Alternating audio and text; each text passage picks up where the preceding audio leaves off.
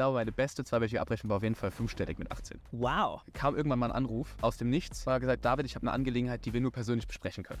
Ich finde es gerade ganz überwältigend. Aber sobald es auf die Bühne geht und All Eyes on Me, oh, krieg ich Gänsehaut. Aber nicht im positiven Sinne. Das ist eine lustige Story. Hau raus. Wenn wir gerade beim Stress sind, erzähl doch, wie es zu dieser Jakobswegsnummer wirklich kam. Das ist eine Befreiung am Ende des Tages meines eigenen Knasts gewesen. Ja. ist der Startup Schlau Podcast. Los geht's.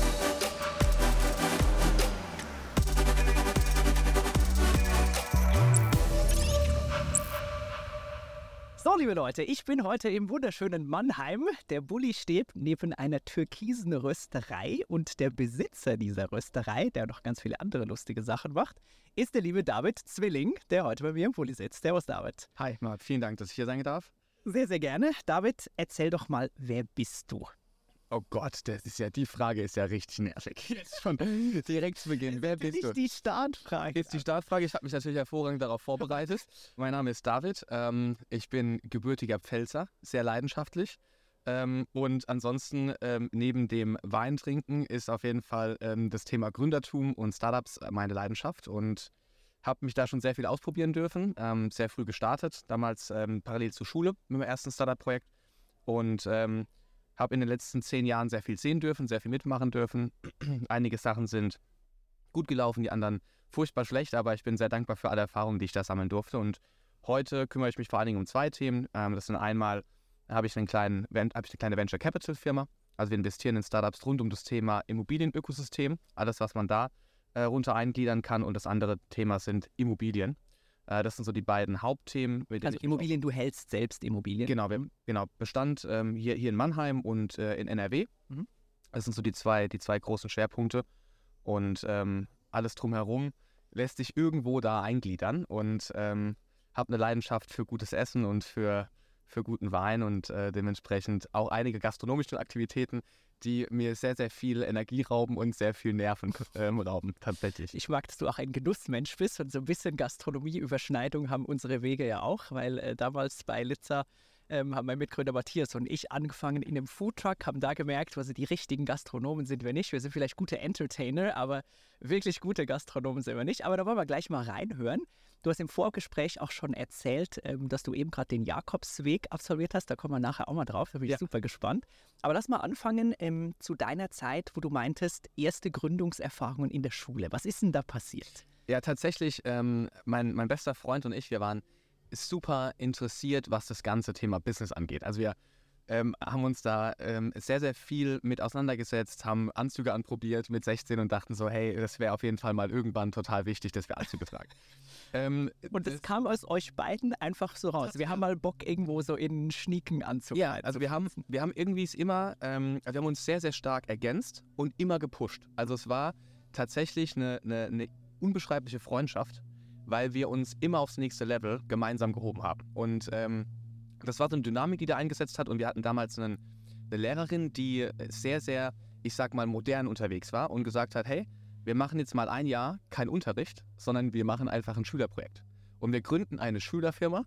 Äh, Das war damals irgendwie, keine Ahnung, vom Initiative Unternehmertum in Schulen. Das war irgendwie ein gefördertes Programm von, äh, von also vom, vom Staat tatsächlich. Und dann hast du eine Aktiengesellschaft gegründet und musstest auch Aktien ausgeben an, ähm, es waren dann meistens Lehrer, Mhm. deine Eltern. Das war so ein virtuelles. Absolut. Aber es war auch, also es war virtuell, was die Firmengründung angeht. Du musst dich jetzt nicht mit dem Finanzamt rumschlagen. Mhm. Es wäre heute noch schön, wenn es immer noch so wäre, aber ähm, das ist leider nicht der Fall. Aber Fakt ist, du hattest ähm, alle Mechanismen einer Gründung quasi in Light durchlebt.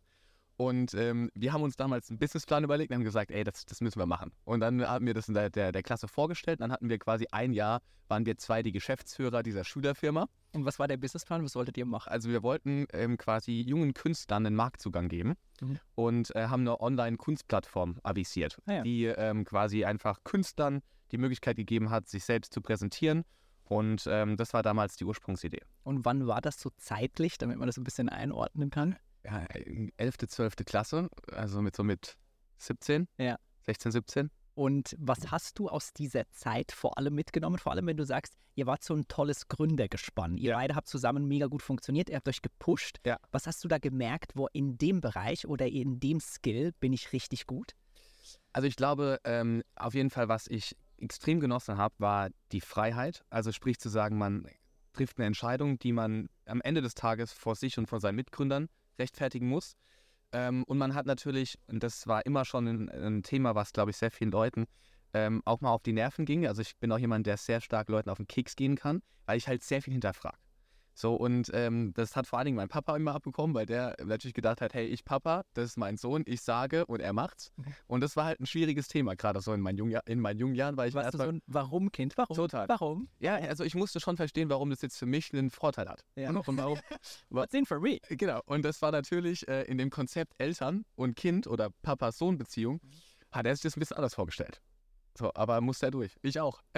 Am Ende ist alles gut geworden. Wie ist da dein Mitgründer durchgegangen, wenn du oft gefragt hast, what's in for me? Ich würde sagen, dass ähm, wir zwei da so ein blindes Verständnis hatten. Mhm. Und ähm, es gab natürlich, gerade dann, als wir ein bisschen älter geworden sind und auch die Entscheidungen dann getroffen worden sind, hey, wie geht es jetzt eigentlich weiter für uns? Also geht es Richtung, ähm, Richtung, Abitur, äh, Richtung Abitur? Dann, was ist der Plan danach? Wir wollten eigentlich das, das Startup gemeinsam ausgründen und da Gas geben. Aber da hat sich ähm, einfach von unserer Entwicklung her, hat sich das so ein bisschen auseinandergedriftet und ähm, dementsprechend kam es auch nie dazu, dass wir das gemeinsam ausgegründet haben, sondern er hat das ausgegründet Mhm. und äh, macht das bis heute tatsächlich. Das ist ein Business, was bis heute läuft. Ja. Bist du dann auch irgendwie beteiligt oder irgendwie Nein. beratend oder keine Nein. Ahnung was? Wir haben jetzt gerade, ich kam, also ich hatte, die letzten zwei Wochen waren insgesamt sehr aufregend für mich und sehr emotional, weil ich kam vom Jakobsweg zurück.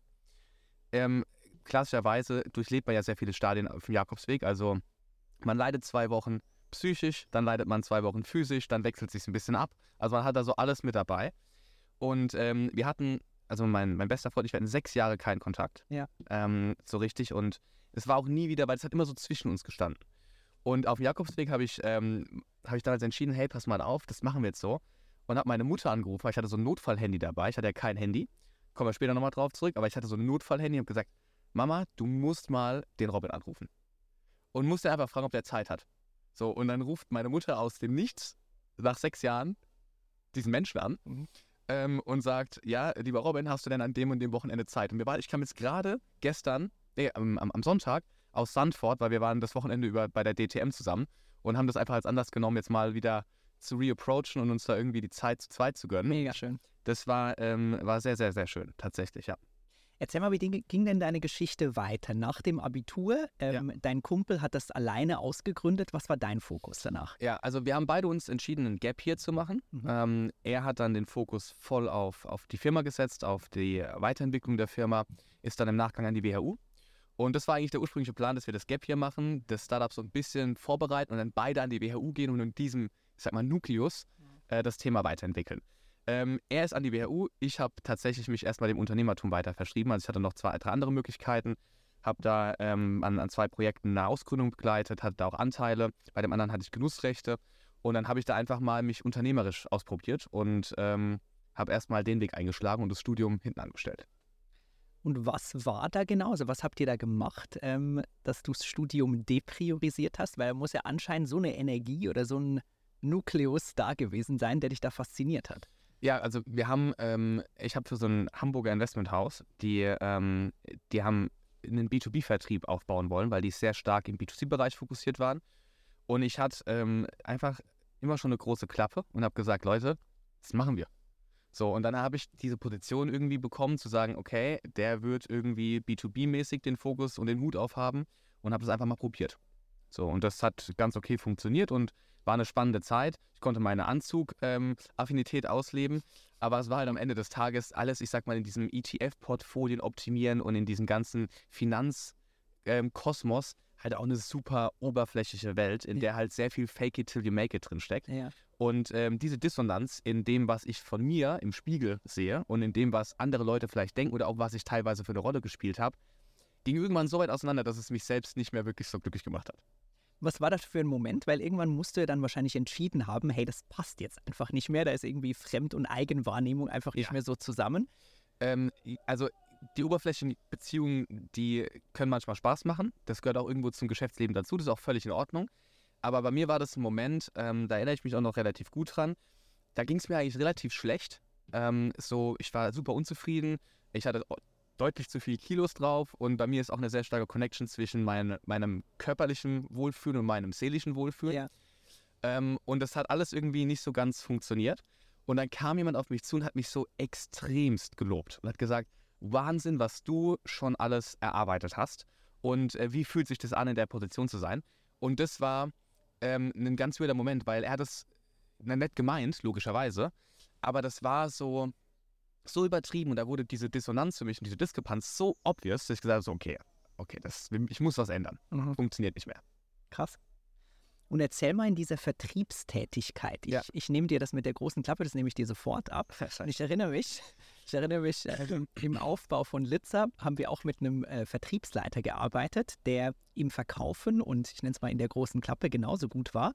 Wo wir etwas Mühe hatten, auch selbst, war mit dem Aufbau der Prozesse im Hintergrund, weil halt nur Vertrieb, nur Verkaufen nicht reicht, wenn man nachher die Prozesse im Hintergrund nicht im Griff hat. Wie war das bei dir oder bei euch? Wie, wie habt ihr die Schwierigkeit gemanagt, nicht nur einen Verkauf zu initiieren, sondern im Hintergrund nachher auch gut zu deliveren, zu dokumentieren, nachzuverfolgen und so weiter? Das bitte rausschneiden, das Räuspern oder zu einer sehr, sehr guten philosophischen Einleitung verwenden. ähm, einfach nur ein Räusper. genau. ähm, ja, also tatsächlich muss man dazu sagen, es war schon eher so ein strukturierter Vertrieb. Also es war alles sehr stark ähm, standardisiert und die waren im B2C-Bereich, ähm, was man heute Strukturvertrieb nennen würde. Ja. So, also auch damals. Die hat man das schon so genannt. Maschmeyer-Schule. Vielleicht nicht ganz so extrem, aber schon so, ja. Ja. Und dementsprechend war ähm, tatsächlich auch der einzige Fokus auf Verkaufen, Verkaufen, Verkaufen. Ja. Ähm, das war natürlich damals als junger Mensch alles super reizvoll. Also es war reizvoll, ich sag mal, viel Geld verdienen zu können. Es war reizvoll, äh, diesen Schein vielleicht auch zu erwecken im ersten, im ersten Step oder halt eine gewisse äh, Wahrnehmung nach außen zu kreieren. Kannst du ein paar Zahlen nennen? Was hat man da verdient als junger Vertriebler im Base und im Bonus-Case? Ja, also im, im, im schlimmsten Fall hast du nichts verdient. So, weil es war Weil einfach kein Base. Nach Es war je- alles Genau, variabel. nach jedem Monat wurde die Uhr genullt. Es war alles umsatzgetrieben, Alles variabel. alles variabel. Ähm, das heißt, ich hatte natürlich sehr viel, gerade am Anfang, sehr viele Monate, in denen einfach null war. Aber die Leute natürlich gedacht haben, ey, guck mal, der läuft im Anzug rum, das muss ja ein maximal erfolgreicher Typ sein. ähm, das war natürlich schon auch, das war an, an Lächerlichkeit kaum zu über. Es war wirklich Wahnsinn. Ähm, aber ich habe dann tatsächlich auch relativ gut ähm, dieses Thema dahingehend aufbauen können, dass ich mir immer versucht habe, weil ich bin ein irrsinnig schlechter Vertriebler. Wenn der großen Klappe ist es jetzt erstmal so ein Thema, wo man sich denkt, "Oh, Moment mal, eigentlich müsste doch Vertrieb ganz gut können. Ja. Aber das ist ähm, nicht ganz richtig, weil ich kann, glaube ich, Vertrieb gut, wenn ich hinter was zu 100% stehe Mhm. und wenn ich aus einer Position der Stärke heraus agieren kann. Das habe ich heute irgendwann jetzt geschafft, dass ich mein Umfeld mir so geschaffen habe, dass ich überall, wo ich investiere oder die Themen, die ich treibe, ist selbst auch immer Geld von mir geparkt und dementsprechend ist immer eine Position der Stärke. Das heißt, es ist immer auf Augenhöhe. Ja. Ich bin immer Mitinvestor und Mitinitiator, der vielleicht operativ mehr macht, aber auch genauso viel Geld gepackt hat wie andere Leute. Ja. Und das ist für mich ein Wohlfühlthema. Da Ja. kann ich aufblühen. Was ganz schwierig ist, ist, wenn ich Vertrieb machen muss, um Geld zu verdienen. Ja. Da bin ich eine absolute Niete. Und ähm, dementsprechend habe ich auch hier versucht, mir das System so zu bauen. Es war eine sehr einzigartige Struktur, die ich mir da aufgebaut habe, weil ich halt ähm, es irgendwie versucht habe, so ein Workaround hinzukriegen, damit ich mich selbst wohlfühle. Ja. Hat für anderthalb Jahre geklappt. Also ich war auch recht jung, ne? ich war da irgendwie, keine Ahnung, gestartet mit 18, 17,5. Ja. Also, ähm, und dann habe ich das anderthalb Jahre bespielt, das Thema. Äh, knapp zwei. Das war direkt nach dem Ab. Somit. Ja, es war so ein schleichender Prozess. Ja, verstehe. Genau. Und ähm, weil du über Verdienstmöglichkeiten gesprochen hast, also eins muss man ja diesen Strukturvertrieben lassen, wenn man sich da richtig reinkriegt, kann man echt Geld verdienen. Ähm, ich glaube, so mein, einer meiner besten Monate, äh, zwei Wochen. Es gab immer zweiwöchige Abrechnungen, Mhm. ähm, um einfach bessere Vergleichbarkeit zwischen den Ja, Vertrieben und so sehr nah zu messen. Ach, anstrengend. Wirklich einfach richtig anstrengende Methoden. Aber ähm, ich glaube, meine beste zweiwöchige Abrechnung war auf jeden Fall fünfstellig mit 18. Wow. War aber auch sehr selten, muss man dazu sagen. Also Ja. es war vielleicht auch alles so ge- gestaged von mir, dass ich sechs Monate nichts verdient habe, um alles auf eine zweiwöchige Abrechnung zu packen.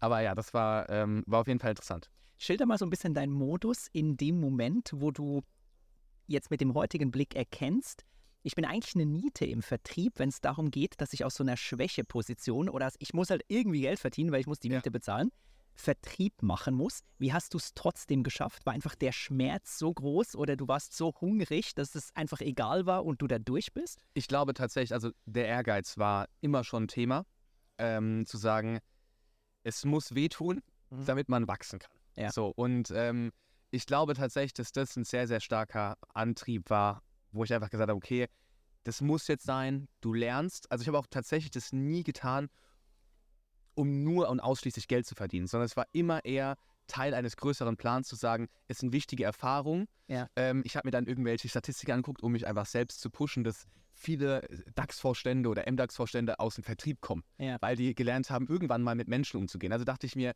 das muss eine gute Schule sein. Ja. Und man kann auch über Strukturvertrieb halten, was man möchte. Also ich habe da auch eine sehr, sehr kritische Meinung und, und auch gerade die Methoden, sehr junge Leute da irgendwie reinzuziehen, ähm, dann irgendwie Produkte im Freundes- und Bekanntenkreis zu verkaufen, halte ich alles für unfassbar kritisch. Ja. Ähm, aber die Schule, in Anführungszeichen, zu durchlaufen, eine rote Linie zu übertreten ähm, und eine gewisse Sozialkompetenz aufzubauen, dafür war es allemal gut. Ja. Ähm, aber ich würde heute viele Dinge anders machen. Du beschreibst ja jetzt, dass du einiges an Tools oder so eine Art Toolkit draus gelernt hast, ähm, was kam aus einer Situation, wo du hungrig warst. Wie ist denn das heute, wo du dir durch all dein Tun, all dein Wirken ein Umfeld in Vermögen geschaffen hast, was dich eigentlich nicht mehr so hungrig lassen lässt? Wie schaffst du es aber heute trotzdem so ein bisschen hungrig zu sein, um Dinge voranzutreiben? Also Vermögen ist ja immer relativ. Ähm, ich habe auf jeden Fall ein irrsinnig großes Vermögen an Schulden. Aber am, am Ende des Tages ist es auch tatsächlich so, ähm, dass ich das nie oder dass ich selbst das nicht so sehe. Mhm. Also ich finde immer noch, dass ich, wenn ich mich heute anschaue und vor fünf, sechs Jahren, ich teilweise immer noch die gleichen Gedankenmuster habe. Also ich habe selbst heute noch Panik. So Panik, dass ähm, gewisse Dinge einfach nicht funktionieren, nicht klappen, dass ich zu langsam bin, dass gewisse ähm, Themen liegen bleiben oder auf der Strecke bleiben. Ja. Also ich habe nicht das Gefühl, dass mein Umfeld mir so einen Sicherheit, also ich habe ich hab nie das Sicherheitsgefühl in mir groß drin. Auch hab- heute nicht? Nee. Also ich würde sagen, ich habe einen gewissen Stolz, den ich mit mir rumtrage. Also Ja. gerade jetzt auf dem Jakobsweg ist mir das extrem bewusst geworden, weil ich ähm, sehr viel Privat-Issues hatte und sehr viele Themen mit mir selbst ausmachen musste. Also es Ja. ist halt ungesund, ähm, wenn man über Jahre hinweg mit sich selbst keine Zeit mehr verbringen kann. Ja. Und bei mir hat das eine Dimension angenommen, dass ich, wann immer ich alleine war, wie eine Panikattacke bekommen habe. Und irgendwann war dann halt der Moment gekommen zu sagen, lieber David, du kannst jetzt weiter dich belügen Mhm. ähm, und kannst weiter versuchen, medizinische Gründe für den hohen Blutdruck zu suchen oder für den schlechten Schlaf oder für sonst was. Oder du musst jetzt einfach mal mit, dich mit dir selbst auseinandersetzen. Ja. Und das war auch der Beweggrund, warum ich ja diesen Jakobsweg dann gewählt habe. Und es war irrsinnig, weil ich das erste Mal in zehn Jahren über fünf Wochen lang nicht über Arbeit nachgedacht habe. Ja. Und zwar in keinster, also nichts, keine Faser in mir hatte das Bedürfnis, sich irg irgendwas zu sorgen. Ja. Weil ich der größte Notfall war und mal irgendwann ähm, diese Zurechtrücken wieder der Prioritäten war, Ja. hey, dir sollte es im ersten, der ersten Step gut gehen und danach den Firmen. Ja. Und das war eine total befreiende Erkenntnis. Und ähm, da habe ich das erste Mal auch wirklich gedacht in meinen ruhigen Momenten, hey, ist schon krass, was irgendwie in den letzten zehn Jahren so alles passiert ist und Ja. was äh, für, für tolle Momente ähm, da waren, was für Themen wir aufgebaut haben. Das bin ja nicht immer ich. Also das bin im seltensten Fall ich, sondern es sind ganz viele tolle Leute um mich herum, Ja. die ähm, mich so nehmen, wie ich bin, die wissen, wo meine Stärken liegen, ähm, was selten im operativen Kosmos ist, sondern eher, ich sag mal, im, Am Unternehmen bauen und nicht im. genau, Ja. das ist schön ausgedrückt, ja, absolut. Und ähm, da war ich sehr stolz, was für, was für tolle Leute mir Vertrauen geschenkt haben und dass ich da so ein glückliches Händchen hatte, irgendwo das alles so zu finden, dass sich das gefügt hat. Ja. Und, ähm, ja. Ich kann dir so gut nachfühlen, wenn du das ausführst. Ich bin auch mega dankbar, dass du so offen, ähm, so offen kommunizierst. Und wenn ich meine eigene Geschichte ähm, nach dem Exit von Litza und auch der Transformation in der Geschäftsführung reflektiere, bin ich auch in eine Art, ich weiß es nicht, Loch gefallen, was mich nicht Wochen, sondern eher Monate gekostet hat, um irgendwie meine Batterien wieder auf so ein halbwegs menschlich normales Niveau zu bringen. Und hat viel ja, ich habe viel Zeit mit mir irgendwie gebraucht, die ich während der Aufbauphase, Finanzierungsrunden und so weiter nicht wirklich hatte, weil alle Energie, weil alle Aufmerksamkeit und aller Fokus auf den, ich will nicht sagen Notfallpatient Startup, aber schon so ein bisschen ging, Und ich wie auch ein Stück weit verkennt habe, dass durch die ständige Behandlung des Notfallpatienten irgendwie der Arzt auch zum Notfall, nämlich ich selbst, ein Stück weit werden Ja. kann.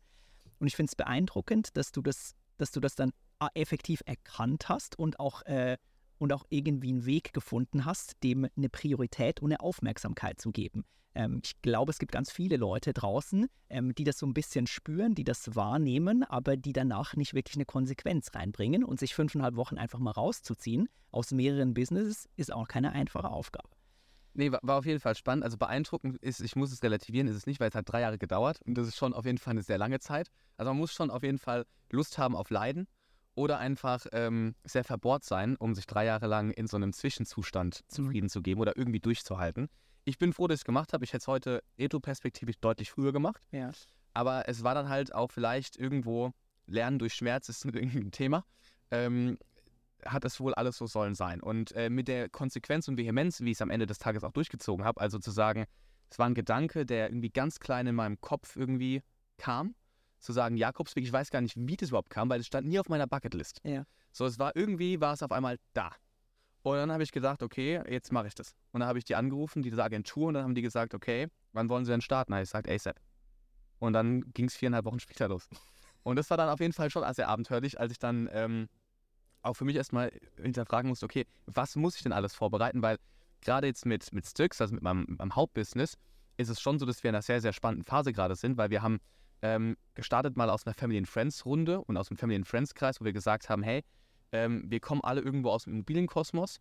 Ähm, Flo, mein Geschäftspartner und Co- Co-MD und ich, wir sind noch mit dem Startup-Thema sehr verbandelt und kommen beide aus dem Gründertum. Flo mehr so ein bisschen aus dem Ökosystembereich Mhm. und ich mehr aus dem Gründerbereich. Aber wir haben äh, dann irgendwann mal entschieden, okay, lasst uns doch das einfach mal starten. Wir werfen alle ein bisschen Geld in den Topf und fangen mal an zu investieren und schauen einfach mal nach einem Jahr, wo wir stehen. Und die Thesen, die wir hatten, war ja damals bei Styx zu sagen, wir gehen super early stage in, in, in Startups rein, die sich irgendwo um das Thema Ökosystem rund um die Immobilie tummeln. Das kann, oder ist nicht nur PropTech, sondern wir, wir schauen uns ganz viele Sachen an, also auch im Bereich, ich sag mal, Urban Tech, im Bereich, wie werden Städte lebenswerter, wie können Stadtteile lebenswerter gestaltet Mhm. werden. Und alles natürlich unter der Brille ESG, Nachhaltigkeit und wie muss ich eigentlich ein Immobilienportfolio in den nächsten 20 Jahren entwickeln. So, das sind so unsere Themen, die wir mega spannend fanden. Und wir haben halt hier in Mannheim knapp 85.000 Quadratmeter Living Lab, so nennen wir das hochtrabend. Also das sind unsere Immobilien ähm, von unserem Investorenkreis, von uns teilweise, die wir halt benutzen und bespielen, um auf der einen Seite Startups einen Shortcut zu geben, Ja. schneller ihre Ideen validieren zu können. Also wir haben uns einfach nur gefragt, was würden wir tun oder was würden wir uns wünschen von einem, von einem Risikokapitalgeber in der frühesten Phase, als wir Gründer waren. Ja. Und es waren halt meistens Themen wie super ehrliches Feedback, Ja. ähm, Access to, zu, zu Kunden, Direkter Kunden. äh, direkter Kundenzugang, ganz genau. Und vor allen Dingen auch mal raus aus dem Labor, rein in die Praxis zu sagen, okay, jetzt habe ich irgendwie eine coole Hardware. Ähm, wir haben zum Beispiel in ein israelisches Startup investiert, die machen so eine Tröpfchenbewässerungsanlage. Und ähm, als Part von unserer Due Diligence ist es immer, dass wir sagen, okay, gibt es einen Living Lab Fit? Ja. Und wir machen immer, wir- wir testen, bevor wir investieren. Das ist bei uns Part of the DD. Ja. Er hat zwei Gründe. Nummer eins ist, wir haben natürlich eine viel qualifiziertere Due Diligence in unserer Wahrnehmung, weil wir sagen, okay, löst es ein Problem oder schafft es zehn weitere? Ja. Und wir nehmen damit für uns halt Risiko von der Uhr. Weil wir haben immer unsere Experten, wir haben immer unsere Investoren, wo wir sagen, Leute, passt mal auf, wie seht denn ihr das? Und dann kam der Israeli eingeflogen und hat dann da seinen Koffer dabei gehabt mit seinen Bewässerungsanlagen. Und dann hatten wir so eine kleine Delegation von unseren Begrünern, von unseren Architekten. Und haben die gesagt, ey, wenn das stimmt, was der da erzählt, dann ist es ein Megathema. Ja. So, dann haben wir das da angeschraubt, haben das da zwei Wochen beobachtet, dann haben die Architekten gesagt, das scheint alles soweit zu funktionieren. Und dann haben wir gesagt, alles klar, here's your money. Und dann los. do this. So, und ähm, so sind wir ja gestartet. Und jetzt habe ich so ein bisschen den Faden verloren, warum ich das überhaupt erzählt habe. Aber wir kamen nämlich genau in den Punkt, wo wir ähm, aus dem Family and Friends Kreis, ich sag mal, einen Proof of Concept hatten. Also Proof of Concept dahingehend, dass wir gemerkt haben, es scheint zu funktionieren. Unsere Thesen, die wir irgendwann mal in der Theorie aufgestellt haben, also schaffen wir es, Investments zu de-risken, indem wir den, das Living Lab-Thema haben. Dann kam irgendwann eine Bank auf uns zu und hat gesagt, hey, ich würde da gerne mitspielen.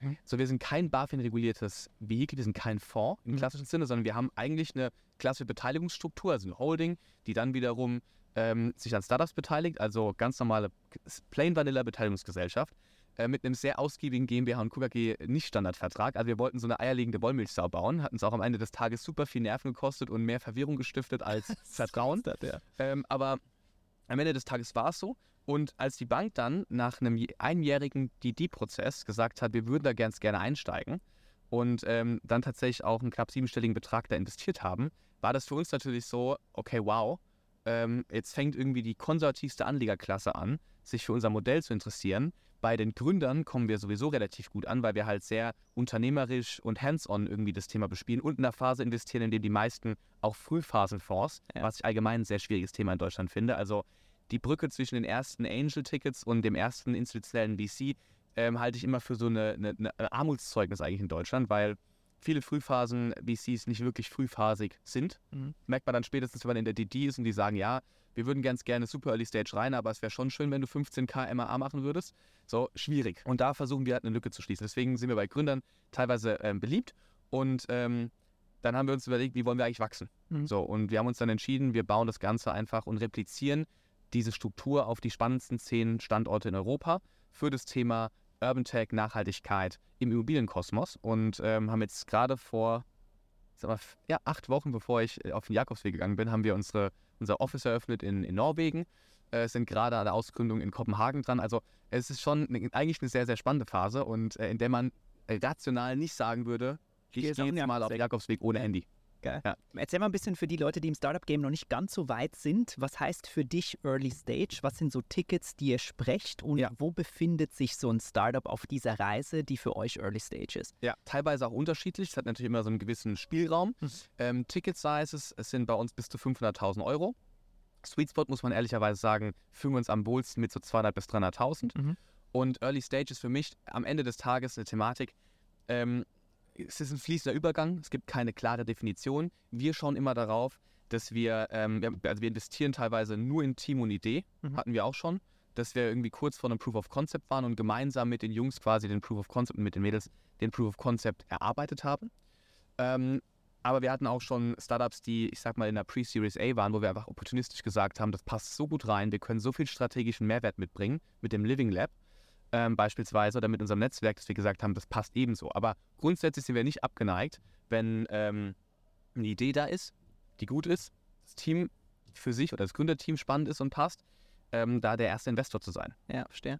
Und das kann im Lead funktionieren, das kann aber auch als Co-Investment funktionieren. Also wir sind da super geländegängig und ähm, ja, nehmen das, nehmen das Spiel so, wie es fällt. Sehr gut. Erzähl mal ein bisschen von der Geländegängigkeit vom David, der die Vertriebsschule im Strukturvertrieb gemacht hat, zum heutigen David als Investor, ähm, der Geld in weitere Startups investiert. Da ist in der Zwischenzeit viel passiert, auch mit eigenen Gründungen. Was waren da so ein paar Highlights, von denen du berichten kannst? Ja, also ähm, die, die Vertriebsschule hat auf jeden Fall, glaube ich, eine Sache mir sehr, sehr viel und oder gut beigebracht. Ähm, und das war das Gespür für Teamgefüge. Ja. Weil am Ende des Tages ging es ja, man konnte nur erfolgreich werden, indem man quasi andere Menschen davon überzeugt hat, wie interessant dieses Geschäftsmodell Ja. ist. Und die dann gesagt haben, ich mache da auch mit. So, und ähm, ich glaube, das Team, oder da habe ich sehr viel über, über, über Teamgefüge gelernt. Und ähm, das hilft mir heute auch, Teams einschätzen zu können Mhm. ähm, wie die agieren, wie ist so die Stimmung. Und ich achte da meistens sehr stark auf die, das klingt jetzt so, aber auf die Energie, die da so ein bisschen fließt. Also wie äh, agieren die miteinander? Viel Körpersprache. Das sind Prozesse, die bei mir, glaube ich, sehr stark unterbewusst ähm, Ja. ablaufen und die in einem Bauchgefühl resultieren. Ja, ich wollte gerade fragen, wie, wie, wie manifestiert Ja, das leider nicht in der mathematischen Form. Genau, ja, natürlich. nicht. ähm, aber in einem Bauchgefühl. Ja. Und ähm, ich versuche einfach viel auf mein Bauchgefühl zu hören. Also mit einem, also nicht komplett rational den Verstand auszuschalten, aber das ist irgendwo so die Intuition, die auf die mein Kompass ist. Gehst du bewusst, wenn du jetzt, keine Ahnung, kommt irgendein Startup auf euch zu, schickt ein Pitch-Deck, ihr geht zum ersten Mal in deren Office rein. Ja. Gehst du da, wie soll ich sagen, so ein bisschen mit einer Intention in dieses Office, hey, lass mal fühlen, wie der Vibe da ist, wie die Menschen da ticken? Ja. Ähm, oder merkst du das einfach so intuitiv? Wir machen da relativ viel in der Thematik, weil wir auch teilweise ähm, alte Schulfreunde mal ähm, von den Leuten anschreiben oder uns auch die Vita genau anschauen. Das ist dann, äh, da ist dann Flo, der sich da teilweise echt verkünstelt, weil da ist er sehr akribisch und da bin ich auch sehr froh drum, weil Das ist dein Mit... Äh, mal Co-MD, ganz genau. Ähm, und dann gibt es halt auch mal ein Interview mit einem ehemaligen Mitarbeiter, mit einem ehemaligen Partner, mit einem ehemaligen Mitgründer vielleicht von einem davorigen Projekt. Und da schauen wir schon genau, wie die, wie die so reagieren. Und ich lasse einfach alles auf mich wirken. Tatsächlich. Also ich habe da keinen standardisierten Ablauf, Mhm. sondern das ist einfach, ich gehe da super ergebnisoffen erstmal ran und, und höre mir das an, stelle ein paar Fragen, die ich immer als sehr unangenehm empfinde, wie zum Beispiel deine ein Einstiegsfrage, was machst du eigentlich? Mhm. Ähm, Wer bist wer bist du? Es ist, das ist einfach Aber es ist schon ein krasser Unterschied zwischen wer bist du Und und, was machst was du? machst du? Tatsache.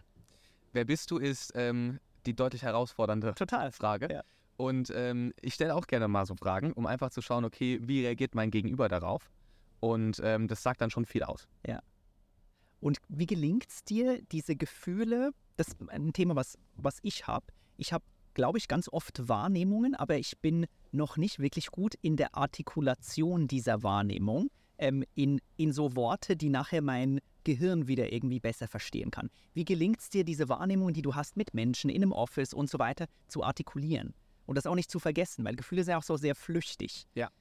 Also ich glaube tatsächlich, dass ähm, ganz viele Themen bei mir auf der Strecke bleiben, wo ich nicht unbedingt super gut drin bin, aber ich habe wie so einen Memory-Effekt, was Leute angeht. Also ähm, ich glaube, ich, ich bin ganz gut darin, verschiedene oder viele soziale Beziehungen gleichzeitig zu pflegen. Mhm. Und ähm, das speichert sich irgendwie bei mir ab.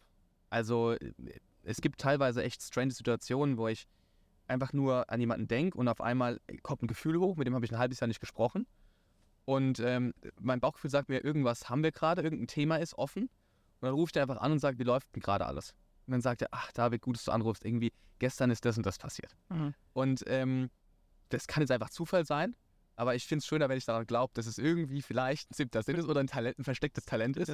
Ähm, aber am Ende des Tages ist es einfach äh, äh, ein Bauchgefühl und Ja. ich denke an Namen oder ich sehe jemanden und ich habe, ähm, mir fallen ganz viele Dinge ein, Mhm. die in der Vergangenheit besprochen worden sind. Das ist wie so eine Karteikarte, die Ja. in meinem Kopf für ganz viele Menschen irgendwie drin ist. Beeindruckend, ja. Ich habe da auch kein System für. Also das ist auch ganz schwer zu reproduzieren. Das ist, eigentlich ist es ein Killer-Argument, weil man als Unternehmer ja immer versuchen sollte, irgendwas Reproduzierbares Mhm. für andere, für Mitarbeiter, für nachfolgende Generationen Ein zu arbeiten. System. Genau, das ist, also ich muss mir leider eingestehen, dass es äh, schwer ist. Also ich habe auch sehr viel probiert, so diese ganzen Apps, die man irgendwie haben kann. Ich bin kein Freund, der irgendwie Apps pflegt. Also ich habe das mal gestartet, so mein Netzwerk zu analysieren und immer so drei Keywords. Das ist so hyper ineffizient für mich und kostet so viel Zeit, weil da ist mein Kopf deutlich schneller, Ja. besser und authentischer. Weil sobald das irgendwie gescriptet ist, ist schwierig schon für mich Ja. nach dem ganzen Vertriebsthema ähm, habe ich erstmal die Reißleine gezogen und ein halbes Jahr mich selbst finden müssen. Ähm, irgendwie habe ich meine ganzen Midlife-Crisis-Themen deutlich früher Okay. erlebt. Ja. Also wie ich schon bei unserem Erstgespräch gesagt habe, eine alte Seele gefangen in einem jungen Körper. ähm, mit, sehr viel, mit, mit sehr viel Zwinkern und Selbstironie. Ja. Ähm, also bitte nicht arrogant verstehen, sondern das ist einfach nur ähm, mein pfälzliches, ich sag mal, lustiges Geschwätz Ja. würde man sagen. Aber ähm, ich habe dann erstmal ein bisschen Zeit für mich gebraucht. Was will ich überhaupt? Wo will ich hin? Weil ich da schon ein bisschen lost war durch diese Diskrepanz zwischen wer bin ich, wie sehe ich mich selbst und wie sehen andere mich. Ja. Und ähm, dann kam es, wie es kommen soll. Ähm, mein Onkel ist, ähm, hat, ähm, also ist Selbstunternehmer. Mit dem habe ich auch sechs oder sieben Jahre keinen Kontakt gehabt, weil wir einfach familiär da ein schwieriges Verhältnis hatten. Und irgendwann, wie es so kommen soll, ähm, kam irgendwann mal ein Anruf von ihm aus dem Nichts und er hat gesagt, David, ich habe eine Angelegenheit, die wir nur persönlich besprechen können. Jetzt bin ich natürlich von Natur aus ein, ein hyper neugieriger Mensch. Also habe ich gesagt, okay, wir treffen uns. Und dann hat er gesagt, du, ich bin nicht mehr nur einfach irgendwie Selbstständiger, sondern ich bin jetzt gerade dabei, das eigene Unternehmen aufzubauen. Und wir sind in so einer Größenordnung, ähm, 50, 60 Mitarbeiter. Ähm, ich habe von deiner Mutter immer erzählt bekommen, was du so machst. Und es könnte auch irgendwie ein total cooler Match sein. Könntest du dir nicht vorstellen, mal so 10, 15 Stunden die Woche auch bei mir zu arbeiten? So. Ähm, jetzt muss ich dazu sagen, ich bin privat hypersensibel und Familie ist für mich ein ganz zentrales Thema. Also ähm, Blut ist dicker als Wasser. Mit so Themen triggert man mich immer. Liegt vielleicht auch daran, dass ich sehr wenig Familie habe und deswegen sehr viel Augenmerk darauf lege, weil ich immer mir gewünscht habe, eigentlich so dieses italienische Modell, große Familie, alle treffen sich, verbunden. Genau. Ja. So, und das fand ich immer irgendwie ein sehr schönes Bild. Deswegen ähm, war das für mich ein total großes Ereignis, überhaupt wieder Kontakt mit meinem Onkel zu haben. Ja. Und ähm, als er dann gesagt hat, mir geht es gesundheitlich nicht so gut und ich habe keine eigenen Kinder und keinen Nachfolger und irgendwie ist doch Blut dicker als Wasser und äh, die Firma, die steht hier und dann standen wir ganz emotional, also Logistikdienstleister, damals Spedition, heute Logistikdienstleister und dann standen wir vor seinem ersten LKW, wo quasi mein Opa in so einem Lebensbaum gezeichnet war und da stand drauf in Memoriam. Und mein, Op mein Opa habe ich selbst nie kennenlernen dürfen, weil der ist vor mir oder vor meiner Geburt gestorben. Und damit hat er mich natürlich sofort gehabt. Ne? Ich war mega, es hat sich angefühlt, als müsste es genauso sein, Ja. als wäre das Schicksal. Die Fackel wird weitergegeben. So, ähm, ich in meinem jugendlichen ähm, Wahnsinn natürlich gesagt, Ingo, das machen wir. Und dann habe ich das äh, gestartet, habe da 15, 20 Stunden die Woche angefangen zu arbeiten. Irgendwann kam dann natürlich das Gespräch, was kommen muss. David, du musst hier voll einsteigen. Das ist ein Angebot. Du wirst mein Nachfolger. Du mit sofortiger Zitierung in die Geschäftsleitung. Und wir bauen jetzt dieses Unternehmen gemeinsam auf und machen hier richtig Rambazamba. Das lief auf den Zahlen auch richtig gut. Also wir sind extrem schnell gewachsen. Ähm, wir sind in zweieinhalb Jahren, haben wir, glaube ich, jedes, also knapp drei Jahren haben wir die Umsätze fast jedes Jahr verdoppeln können. Ähm, ich habe mich sehr viel um, um, ich sag mal, Firmenzukäufe gekümmert und um das Erweiterung des Geschäftsmodells. Und der Ingo war halt operative excellent. Also er hat alles gemacht, was man, also unfassbar dieser Mensch, wie gut er in jeder operativen Arbeit und in jedem operativen Prozessschritt entlang dieser Wertschöpfungskette ist. Und er konnte tatsächlich leider auch alles besser als die meisten Mitarbeiter. Ähm, und ich bin ja Und nicht einfach? auch nicht einfach. Nee, und halt typisch patriarchischer Mittelstand. Ne? Also das war schon, ähm, das war schon krass, weil ich bin ja jemand, der sehr gerne diskutiert. Und ähm, das letzte Argument war, ähm, Herr Zwilling, das war immer, wenn, wenn er böse auf mich war oder wenn er gereizt war, war ich, wurde ich immer angesprochen mit meinem Per Nachnamen, per Sie. Ähm, welcher Name steht denn oben drauf? und das war natürlich für mich äh, das absolut das schlimmste Argument. Störargument. Ja. Total. So, ähm, am Ende kam es so, wie es kommen soll. Ich habe super viel gelernt. Wir haben tolle Erfolge gemacht. Wir waren laut Forbes eines der schnellst wachsenden Unternehmen in dem Bereich. Ähm, wir haben äh, super stark aufgebaut. Wir waren irgendwann ähm, knapp 400 Mitarbeiter. Also das war sehr, sehr viel lernen dürfen, auch für meine heutige Zeit. Äh, auch sehr wehgetan, weil natürlich immer, wo eine Interference zwischen Familie, Emotion, äh, also Emotionen und dem Geschäft ist, ist man natürlich auch immer sehr stark, äh, ich sag mal, angreifbar. ja, da spielen halt verschiedene Kräfte. Genau. dann, ne? Und ähm, deswegen war das dann auch am Ende, kann ich mit Stolz sagen, ähm, ich gehöre zu den über 90 Prozent der gescheiterten Übernahmeprozesse in familiengeführten oder inhabergeführten Unternehmen, ähm, aber habe sehr viel lernen dürfen und ähm, habe mich auf meinen Weg vorbereitet, auf jeden Ja. Und danach kam mehr oder weniger direkt die Gründung eines eigenen Fonds oder was ist dazwischen noch passiert? Dazwischen ähm, habe ich tatsächlich mit, mit Flo, meinem jetzigen ähm, Co-Geschäftsführer, und ich würde sagen, wir führen eine sehr, sehr ähm, glückliche platonische Arbeitsehe. Ja. ähm, weil wir uns super ergänzen und ähm, die Stärken des anderen total versuchen zu pushen und die alle anderen Themen auszuklammern. Also der Flo weiß ganz genau, okay, der David, der wird niemals Notion führen. Mhm. Der David wird auch nie eine Präsentation bauen, weil das so viel Auf Aufwand für mich ist. Das ist kein Thema, dass ich sage, hey, ich mache das nicht, weil ich darauf keine Lust habe, also auch, aber ich mache das vor allen Dingen, weil ich einfach nicht gut darin bin und weil die Energie so viel verschwendet. Also ich brauche so viel mehr Energie, das zu Ja. tun, als einfach die Dinge zu tun, die mir Spaß machen und wo ich meiner Leidenschaft bin. Ja. Und da haben wir ähm, mittlerweile auch knapp sechs Jahre ähm, und Zeit gehabt, um uns so zu arretieren und so aufeinander abzustimmen, dass wir heute in der Lage sind, ohne groß zu kommunizieren, dieses Geschäft zu machen. Und auch, dass ich in der Lage war, überhaupt einfach mal für fünfeinhalb Wochen wegzugehen. Ja. Weil ich wusste, der Flo hat mein, Der rockt das. der rockt es. Der, der, der schafft es, die Katastrophen abzuwenden oder die Katastrophen so weit zu verschieben, bis ich wieder da bin. Bis du mit neuer Kapazität wieder am Ganz Start genau. bist. Ja. So, und wir haben angefangen, mal ganz ursprünglich, deswegen sitzen wir jetzt hier auf diesem wunderschönen Parkplatz. Ähm, wir haben einfach mal, weil Flo viel in Tel Aviv gelebt hat und in San Francisco und dort auch im Sil- Silicon Valley gearbeitet hat, bei verschiedenen Startup-Programmen, ähm, dort das Ökosystem mit begleitet hat und auch viele, viele Dinge hat sehen dürfen. Und Flo ist ein absoluter Foodie. Und ähm, er ist dann wieder zurückgekommen nach Mannheim und hat hier das lokale Startup-Ökosystem äh, mit unterstützt und strukturiert und hat verschiedene Accelerator-Programme hier aufgebaut. Und ähm, der ist in den Stadtteil gezogen, ist ein bisschen, ich würde mal sagen, hip ist, ähm, in Jungbusch und da gab es nicht wirklich guten Kaffee. So, es gab eine Tankstelle und es gab so ein, eher eine Bar, die auch mal italienischen Espresso durchgezogen hat. Und der Flo hat gesagt, David, in Tel Aviv ist die Kaffeekultur mega. So, der Flo hat es wirklich aus einem Leidensdruck herausgemacht. Ich fand es einfach nur erstrebenswert, ein eigenes Café zu besitzen. So, und dachte so, hey cool, dann kann ich da einen Kaffee trinken und muss nichts Kann dafür Leute zahlen. einladen, komm in mein Café. Genau. So, ja, geil. Also das war also auch wieder hier, auch so ein bisschen ein, an, der, an der Waffel habe ich natürlich auch. Und dann haben wir gesagt, okay, das machen wir. Und da hast du eine Dynamik eingesetzt. Wir wollten eigentlich nur so ein Pavillon machen, wie in Israel das oftmals ist oder in Tel Aviv, wo du so einen runden Pavillon hast und die Leute drumherum sitzen und dann irgendwie ein bisschen Backwaren und ihren Espresso ziehen oder halt irgendwie Kaffee holen. So, dann ähm, haben wir natürlich noch ganz viele andere Leute kennengelernt, die alle gesagt haben, ja, Kaffee super cool, macht das auf jeden Fall. Ähm, und dann müsst ihr aber noch jemanden kennenlernen, der röstet. So, dann haben wir den, den, den, den, unseren Röster kennengelernt und der war natürlich wie ein Künstler. Ne? Also der war voll in seiner Leidenschaft und ich habe immer so eine Affinität für Menschen, die halt voll in ihrer Leidenschaft stehen. Ja. Also habe ich gesagt, ey geil, wir müssen eine Rösterei machen.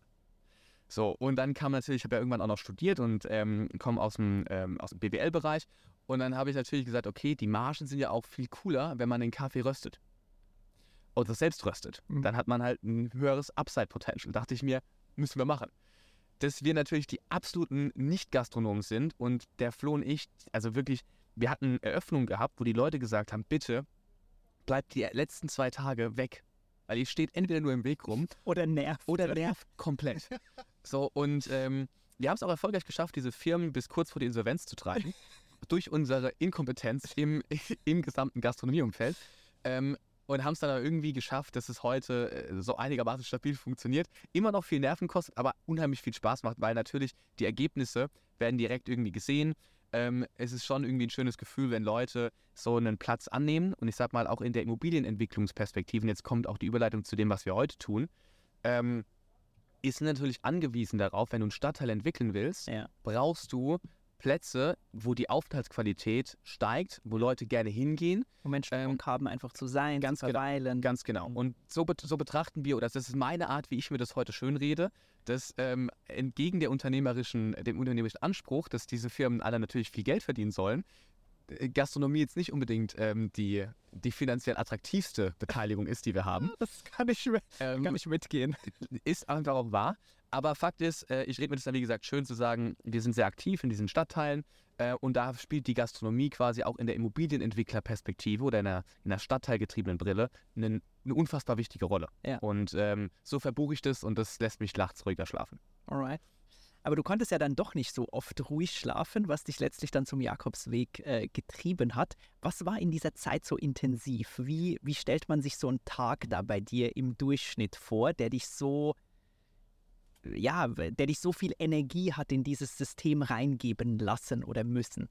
Also mein Tag ähm, oder ein typischer Tag von mir sieht eigentlich so aus, dass ich ähm, es immer versuche, die Betonung liegt auf versuchen, sehr früh in Sport zu gehen, weil Sport ist für mich eine sehr wichtige Komponente geworden. Ich habe ja vorhin gesagt, dass mir es, ähm, dass mein körperliches Wohlbefinden und mein, meine Performance im geschäftlichen Thema Sehr unfassbar eng aneinander hängen. Und ich war früher extrem übergewichtig und ähm, dementsprechend war auch mein Selbstbewusstsein immer sehr klein, was ich mit einer großen Klappe versucht habe überzukompensieren. hm, spannend. Aber meine Performance wurde immer besser, je mehr ich mich wohlgefühlt habe in meinem Körper. Ja.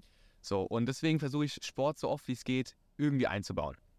Ähm, Traum-Szenario ist, dass ich morgens um 6.30 Uhr im Gym bin. Ähm, das klappt mäßig gut.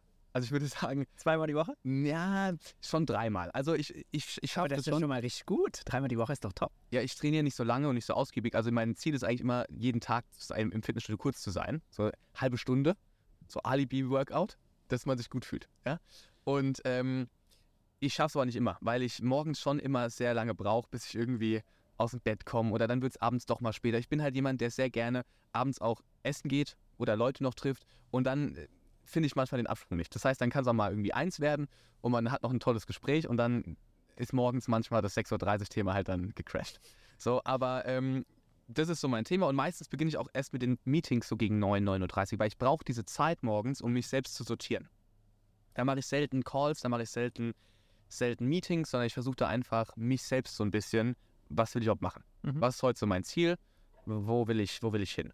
Bist So. du da so diszipliniert mit einer Office-Routine, gehst rein, das sind heute meine Top 3 Dinge, das ist die hässlichste, mit der fange ich an.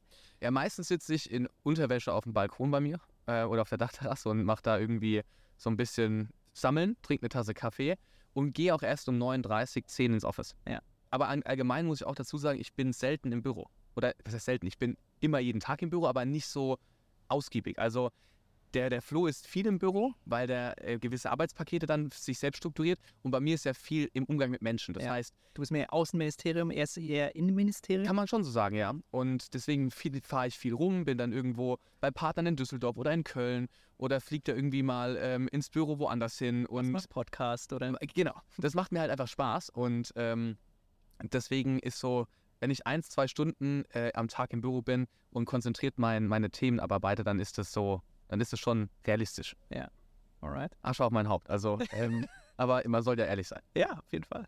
So, und ansonsten viel, viel im Immobilienbestand unterwegs, viel mit Leuten unterwegs und sehr viel am Telefonieren und am WhatsApp schreiben. Also das ist tatsächlich so, ähm, das ist schon der meiste Part meiner, Ja. Meiner Arbeit. Es ist bewundernswert, dass ihr euch so in diesen Rollen auch gefunden habt und äh, so wie ich es verstehe oder wahrnehme, auch diese jeweiligen Ausprägungen mögt. Also dass der Flo, dein Kompagnon, halt eher so das Innenministerium, Operations, ich nehme an Mit Mitarbeiterführung, Due Diligence-Themen und so weiter hat und du wahrscheinlich eher im Außenministerium Gespräche und Beziehungen mit Menschen aufrechterhältst, irgendwie präsent bist, Awareness, pipapo. Also es ist herrlich, dass ihr euch da so eingespielt habt. Es war aber auch ein harter Weg. Also ich will nicht wissen, in den sechs Jahren, wie oft wir, also die Ge- Gespräche hatten, ähm, die natürlich oftmals dann von mir ausgingen, weil der Flo ist da ein bisschen zurückhaltender Mhm. und auch sehr harmoniebedürftig. Und ähm, ich fühle mich in stressigen Situationen schon wohl. Also ich glaube auch, dass es gewisse ähm, Streitpunkte, will ich gar nicht sagen, aber gewisse Abrieb, Ja. ähm, also äh, Situationen benötigt, um einfach äh, sich selbst aufeinander perfekt einzustimmen. Also wir haben da schon extrem viele Gespräche gehabt, die für ihn unangenehmer waren als für mich, glaube ich. Ähm, aber ich merke natürlich durch mein Gespür, okay, der hat ein Thema. Ja. Der Flo ist aber niemand, der dann sagen würde, David, wir müssen mal reden. Ja. Sondern der, Sondern du initiierst das. genau, ich sage dann so, Flo, sag jetzt, was los ist. Weil das brauchen wir, das stresst mich. Vorher brauchen wir auch nicht zu arbeiten. Ist das dein Gesprächsentry? Flo, sag mal, was los ist. Ja, ja. Geil. Und dann wird dann erstmal so, ja, nee, nix. Dann sage ich, Flo, bitte. Ich weiß das damals. Genau. Das ist, Und- aber das feiere ich, das finde ich richtig gut. Ja, bringt ja nichts. Ja. So, weil die Performance von ihm leidet ja und von mir. Ja. Und ich bin ja dann in diesem ähm, Thema, dass ich auch weiß, okay, mich beschäftigt da natürlich auf einer privaten Ebene, weil der Flo ja für mich mehr als so ein Geschäftspartner ist, sondern ja aus diesem Geschäft ja auch eine sehr gute Freundschaft geworden ist. Ja. Mich beschäftigt natürlich dann schon der Gedanke, okay, der hat ein Thema mit mir. Und deswegen muss es einfach alles sofort besprochen werden. So, und da, da, da, da schubse ich ihn schon, glaube ich, so ein bisschen in die außerhalb seiner Komfortzone. Ähm, aber er schubst mich auch in anderen Bereichen extrem außerhalb meiner Komfortzone. Erzähl mal. Ähm, lustiger Fun Fact: Ich bin ein ganz schlechter Redner. Also in so Das kaufe ich dir nicht ab. doch, größere Audiences zum Beispiel Ja. äh, oder so eine Vortragssituation war meine absolute Stresszone. Ist heute noch meine Stresszone. Also ähm, in so intimen Gesprächen wie jetzt heute, wir zwei, fühle ich mich pudelwohl. Oder in so kleinen Gruppen. Mhm. Aber sobald es auf die Bühne geht und All Eyes on Me, oh, krieg ich Gänsehaut. Aber nicht im positiven Sinne. Also da habe ich schon wirklich hardcore Respekt vor. Und da ist der Flo zum Beispiel, obwohl der vom Typus her eigentlich der etwas unsicherere wirkende ist, da ist eine Bank. Der, stellt, der setzt sich da hin, 500 Menschen vor ihm, ganz entspannt und erzählt da sein Ding. Mhm. So, und ich sitze dann da und denke mir, okay, sitzt jetzt mein Hemd, guckt der Bauch raus, passt das alles? Passt das alles? Ey, ist, ist irrsinnig. Und Wirklich. das, das auch heute noch so, obwohl du, wenn du heute Keynotes gibst, mit einem Produkt oder einem Unternehmen dastehst, wo du ja voll dahinter stehst. Ja. Weil früher im Vertrieb, so wie ich es rausgehört habe, war es ja ein Thema, dass du hinter dem Produkt nicht standest. Heute wiederum wirkst du sehr überzeugend für was du tust. Ja. Ja, also ist, ist, besser, ist auf jeden Fall besser geworden, aber auch durch Flo, weil Flo hat dann irgendwann gesagt, du pass mal auf, David, ähm, ich brauche dich da auf der Bühne. So, weil wir zu, wir zu zweit kommen als Duo halt sehr gut an. Ja. Also das sagt nicht ich, sondern das haben uns viele Leute gesagt, deswegen zitiere ich es quasi. Ähm, aber, ähm, und ich habe immer gesagt, oh Flo, mach du das mal. Setz du dich da mal in die Jury. Mach, mach du das mal. Es, am Anfang war das so lustig, da hatte ich mein Handy dabei, weil ich dann so aufgeregt war, dass mir keine schlauen Fragen eingefallen sind. Da der Flo mir aus dem, aus dem Publikum, hat er mir Fragen gestellt. David, das könnte eine gute Frage sein. Und ich dann so, ah, perfekt. Also, also das war schon, in meinem Kopf hat er total blockiert. Ich hätte auch gern eine Soufflöse, die mir hier so ganz gute Fragen So in ihr. Hier in meinem in Ja. So, also das war, das war schon echt lustig, aber wir haben das dann gemeinsam echt äh, irgendwie geschafft, diese rote Linie, also mit ihm, er war dann so mein Sicherheitsanker in den, ähm, in den Diskussionsrunden, in den Keynotes und dann hat es irgendwann jetzt funktioniert. Und jetzt versuche ich jede Situation eigentlich zu nutzen, um das zu tun, weil ich weiß, David, es bringt nichts, du musst da eh rein. Ja. Und dann wird es irgendwann auch wahrscheinlich besser. Ist auch etwas, worauf du vielleicht mehr Lust hast, auch perspektivisch, weil du weißt, solche Situationen werden immer wieder kommen. Ja. Also warum nicht einfach jetzt schon lernen, um in zwei Jahren da besser zu sein? Absolut, ja. Absolut. Mir macht es schon Spaß. Also auch das jetzt heute macht mir total viel Spaß. Ähm, liegt aber auch daran, dass du natürlich ein sehr sympathischer Typ bist und ich dich auch mag. Das weißt du ja. Komplimente zurück. Danke. ähm, und ähm, ja, also ich möchte in Zukunft auf jeden Fall häufiger in diese Stresssituation gebracht werden. Mega gut. Ja. Wenn wir gerade beim Stress sind, erzähl doch, ähm, wie es zu dieser Jakobswegsnummer wirklich kam. Im Ja. Sinne von unfassbar viel Stress über Jahre, die einfach so viele Stresshormone im Gehirn abgelagert haben, dass Ja. es irgendwann einfach nicht mehr ging. Wie war das da bei dir? Also ich muss dazu sagen, es war, den Stress mache ich mir eigentlich immer selbst. Weil ähm, von unseren Mitinvestoren oder Mitgesellschaftern, von den Themen, die wir bespielen, läuft eigentlich alles gut. Wenn man mal den eigenen Ehrgeiz und das alles immer zu langsam geht, ähm, was ja ein natürlicher Antreiber ist, in vielerlei Hinsicht, ähm, wegnimmt, hätte ich mir eigentlich gar nicht so viel Stress machen müssen. Mhm. Geschäftlich würde ich auch sagen, ähm, hatte ich gar nicht so viel Stress. Es waren eher Themen mit mir. Ja. Also ähm, ich hatte sehr viele äh, Themen, die mich seit jungen Jahren über Kindheitsalter, über verschiedene äh, Situationen, die immer mal da waren und die mich irgendwie doch mehr umgetrieben haben, als ich mir vielleicht selbst eingestehen wollte, ähm, die haben mich gequält. Immer mal wieder unterbewusst hier, unterbewusst da, aber die waren immer irgendwo präsent. Also mein Rucksack war schon relativ voll. Und ich habe mich viel mit Arbeit abgelenkt und habe gedacht, ey, durch Arbeit oder durch einfach Fokus auf die relevanten für mich zu damaligen Zeitpunkt und wichtigen Themen, kann ich diesen Rucksack irgendwie ablegen. Ja. Trugschluss. So. Ähm, und wenn man sich über Jahre hinweg immer wieder selbst belügt und versucht, Themen zu unterdrücken oder irgendwie unter den Teppich zu kehren, dann ist es eine logische Konsequenz, dass halt das irgendwann sich einholt. Ja. Und mich hat es halt eingeholt und zwar in einer Brutalität, in der ich schon auch erschrocken war. Also ich war, ähm, und das äh, kann man auch so sagen, also es war nicht mehr viel weg von einer Depression. Ja. Also es lag über allem in meinem Leben so ein gewisser Schatten. Also du siehst eine Blume, findest eine Blume hübsch, aber die ist so grau. Es war wie so ein Schleier über allem. Du hast erfa- ähm, tolle Erfolge feiern dürfen, konntest die aber gar nicht so genießen. Du hast dich vielleicht mal äh, mit einem totalen großen Ziel, ähm, nachdem geschäftlich was gut lief, belohnt, hast dir irgendwas gegönnt und ähm, hattest gar nicht so das, das Thema, dass du groß anwesend bist, sondern Ja. ich habe mich so sehr stark fremdgesteuert gefühlt. Ja. Und ähm, Hast du irgendwie das Leben nicht mehr so gespürt? Null. Null. Also es war, ich habe funktioniert, erschreckend gut wahrscheinlich sogar, aber es war alles wie in einem Film. Also es war so ein bisschen Transzendenz. So, ich habe ich hab mich selbst eher von außen betrachtet, als dass ich anwesend und bewusst in mir selbst war. Ja. Und ähm, dann gab es ein paar Dynamiken, äh, die sehr, sehr schmerzhaft waren, auch im privaten Kosmos. Und die haben alles dann irgendwie dazu, sich dazu aufgespitzt, dass jetzt dann so ein Showdown-Moment mit mir selbst war. Und in diesem Showdown-Moment war halt, gab es nur zwei Optionen. Weiter selbst belügen. Und ich wusste, das gibt ein Problem. Weil bei mir gab es ja schon Anzeichen mit ähm, Bluthochdruck, mit äh, immer mal irgendwie bisschen Schmerzen im Brustbereich. Es gab immer mal so ein bisschen auch körperliche Auswirkungen. Das ist ja immer so. Also Körper folgt Psyche zu 100 Prozent. Und deswegen habe ich dann irgendwann entschieden, okay, David, es geht so nicht weiter. Genug. Und dann war halt Radikalentscheidung. Und dann ging ja der Anruf raus und dann habe ich zu der Dame gesagt, hören Sie zu, so mit sofortiger, mit sofortigen, äh, sofortiger Bestätigung meinerseits, buchen Sie das. Ja, wann? ASAP. Und so ging der Jakobsweg los. Und ich war dann froh, dass es tatsächlich viereinhalb Wochen noch gedauert hat, bis das alles organisiert worden ist, weil das ist ja tatsächlich gar nicht mal so einfach. Du musst 35 Einzelbuchungen vornehmen, dann für Hotels und für alles. Ähm, und ich hatte auch die Zeit gebraucht, um die Firmen, meine, meine Mitgesellschafter und alle natürlich darüber zu informieren und auch irgendwo einzustimmen, hey, passt mal auf, Leute, ich brauche das jetzt einfach. Ja. Aber es gab ähm, keinen Zweifel daran, dass ich das tun werde. Und ich war auch sehr dankbar über alle Geschäftspartner, die ähm, sehr nah an mir ran waren zu der Zeit und mir das Gefühl gegeben haben, okay, David, mach das. Ja. Du brauchst es. Äh, und mir da gut zugesprochen haben und gesagt haben, wir vertreten dich und entspannen dich. Das kriegen wir alles hin.